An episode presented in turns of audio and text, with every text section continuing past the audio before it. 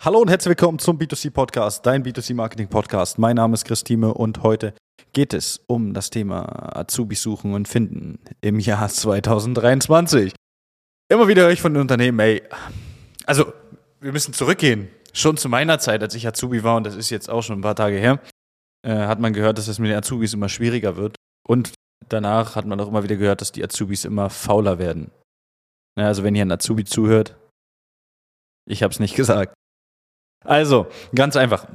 Es wird immer wieder gesagt, es ist schwierig, Auszubildende zu finden. Ja, es ist schwierig, die richtigen Auszubildenden zu finden. Wenn ich überlege, wir waren damals, glaube ich, als wir angefangen haben, äh, bei meiner Lehre waren wir 34, 35 Personen, so Azubis aus verschiedenen Filialen. Und wir waren am Ende, ich glaube, noch sechs.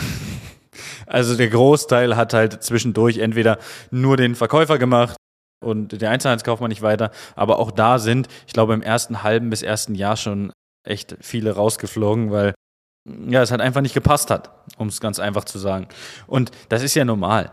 Ja, es ist ja, wenn man einen gewissen Standard hat, den man auch haben möchte bei Azubis, dann äh, ist es halt einfach so, dass man nicht darum, ja, nicht drum rumkommt, die dann am Ende vielleicht doch zu entlassen, rauszuschmeißen. Ja, es ist halt nun mal so. Ein ja, wird, wird präsentiert, äh, oder repräsentiert von seinen Eltern. Das heißt, irgendwo kommen die vielleicht sogar noch zusammen, gerade wenn die unter 18 sind, kommen die vielleicht noch zusammen zum Bewerbungsgespräch und so weiter. Das heißt, man hat noch so ein bisschen den Einfluss, wie das dann äh, alles ist. Äh, ja, kann man jetzt vorab nicht wissen. Ist halt so ein bisschen, ja, so, so ein bisschen Glücksspiel mit Azubis. Aber das ist gar nicht schlimm. Es gibt trotzdem genügend Unternehmen, die Bock haben und äh, ja, es auch aktiv tun oder halt Bock haben und es aktiv leider nicht tun und das ist Azubis einzustellen. Aus vielen verschiedenen Gründen. Oft sagen uns Unternehmen, ja, wir finden keine Azubis.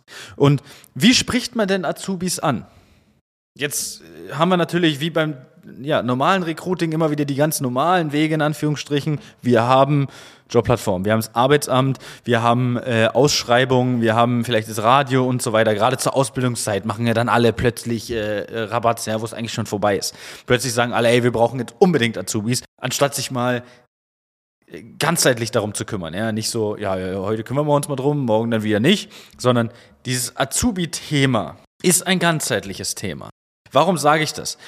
Warum gibt es Unternehmen, die scheinbar nie Probleme haben, Azubis zu finden. Und warum gibt es scheinbar Unternehmen, die immer Probleme haben, Azubis zu finden?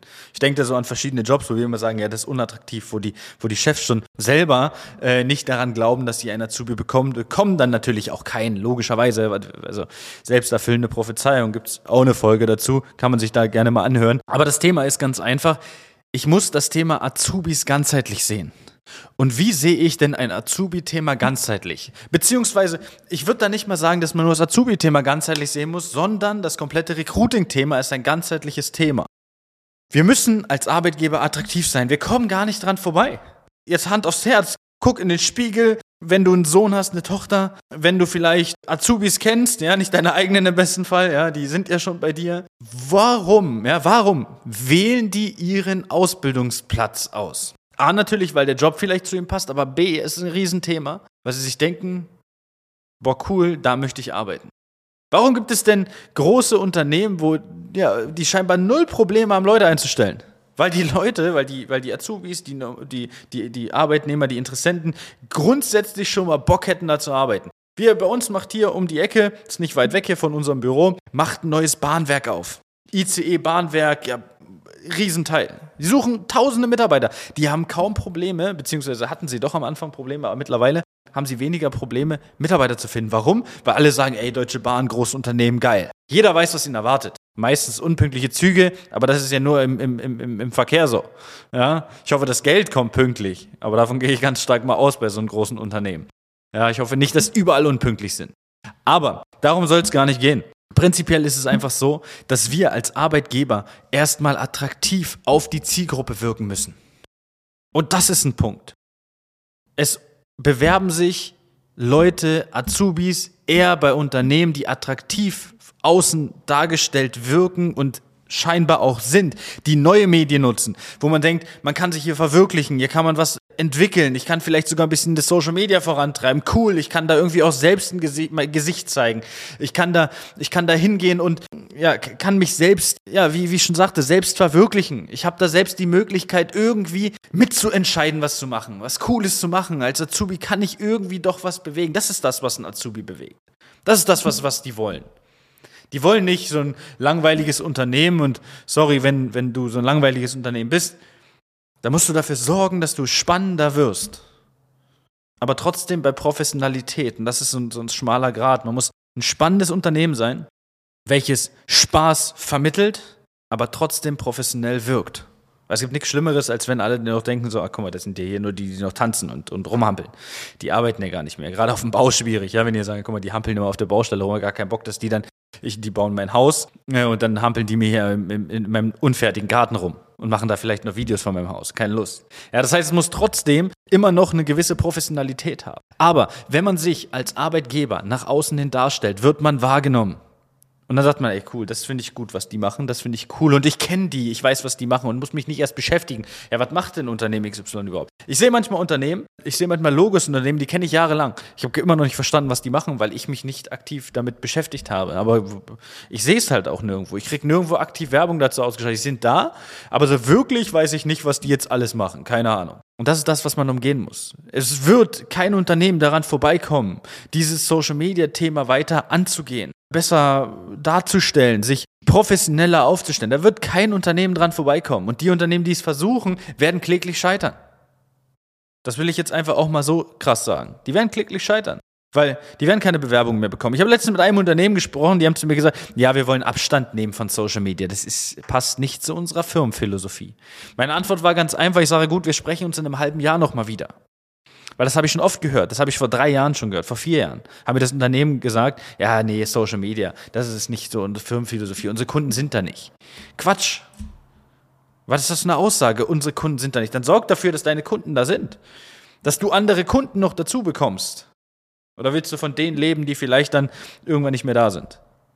Und die neuen, ja egal, die will ich gar nicht. Meine Kunden kommen schon immer wieder. Kurz gedacht.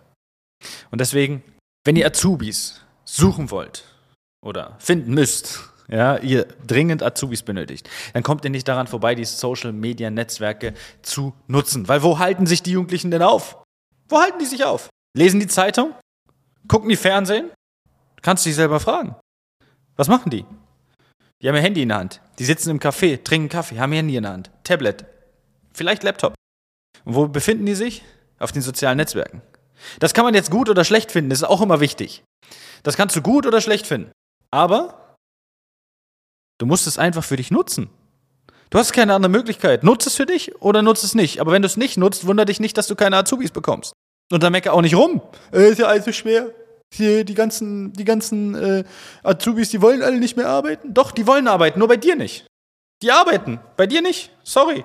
Du bist halt nicht sichtbar, du bist nicht da, du bist nicht in deren Kosmos. Es gibt Unternehmen, die existieren in den Kosmos von manchen Menschen nicht. Warum? Weil man sie nirgendwo sieht. Man sieht sie nirgendwo. Wo, wie, woher soll ich wissen, dass es ein Unternehmen gibt? Ich müsste jetzt recherchieren, welche Unternehmen gibt es denn in der Region? Was fällt mir als erstes ein? Wenn du ein Kind hast und das Kind ist in dem Alter 15, vielleicht 16, 17, 18 und ist gerade auf der Suche nach einem Ausbildungsplatz. Welche Unternehmen fallen diesem Kind denn als erstes ein in deiner Region, wenn es an den Job denkt? Entweder deins, wenn du Geschäftsführer bist, oder das, welches am sichtbarsten für denjenigen ist, ja, für den Sohn ist, für die Tochter ist. Und das ist das Wichtige. Sei präsent. Sonst wird es schwer mit den Azubis suchen und den Azubis finden. Dann kannst du am Ende nur noch damit leben und äh, akzeptieren, dass du keinen findest und sagen, ja, okay, ist halt jetzt so. Da muss ich halt immer auf ja, ich sage mal, festangestellte Mitarbeiter zurückgreifen oder mir die jetzt selbst ausbilden. Aber selbst das oder weiterbilden, aber selbst das wird dann mit der Zeit schwierig. Weil andere werden die schon eher wegcashen, als du es kannst. Also, in diesem Sinne, wenn du Azubis suchst, wenn du Mitarbeiter suchst, Social Recruiting. Du kommst nicht mehr dran vorbei. Das kann gegen deine Philosophie sein oder nicht. Du wirst nicht mehr dran vorbeikommen.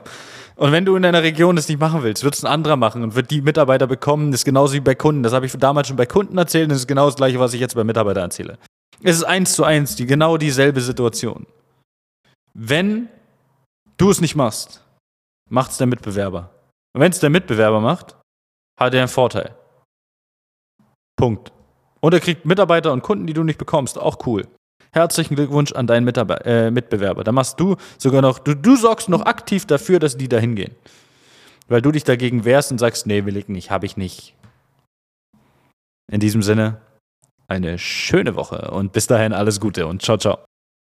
Das war eine weitere Folge des B2C Marketing Podcasts mit Chris Thieme. Wenn du weitere Fragen zu den Themen Marketing oder Recruiting hast, kannst du jederzeit dein kostenloses Infogespräch auf www.timeconsulting.de buchen. Alle Links zu unseren Social Media Kanälen sowie zu unserer Website findest du natürlich auch in den Show Notes. Wir freuen uns, wenn du auch beim nächsten Mal wieder einschaltest und wenn du uns, wenn dir der Podcast gefallen hat, eine Bewertung dalässt. Bis zum nächsten Mal.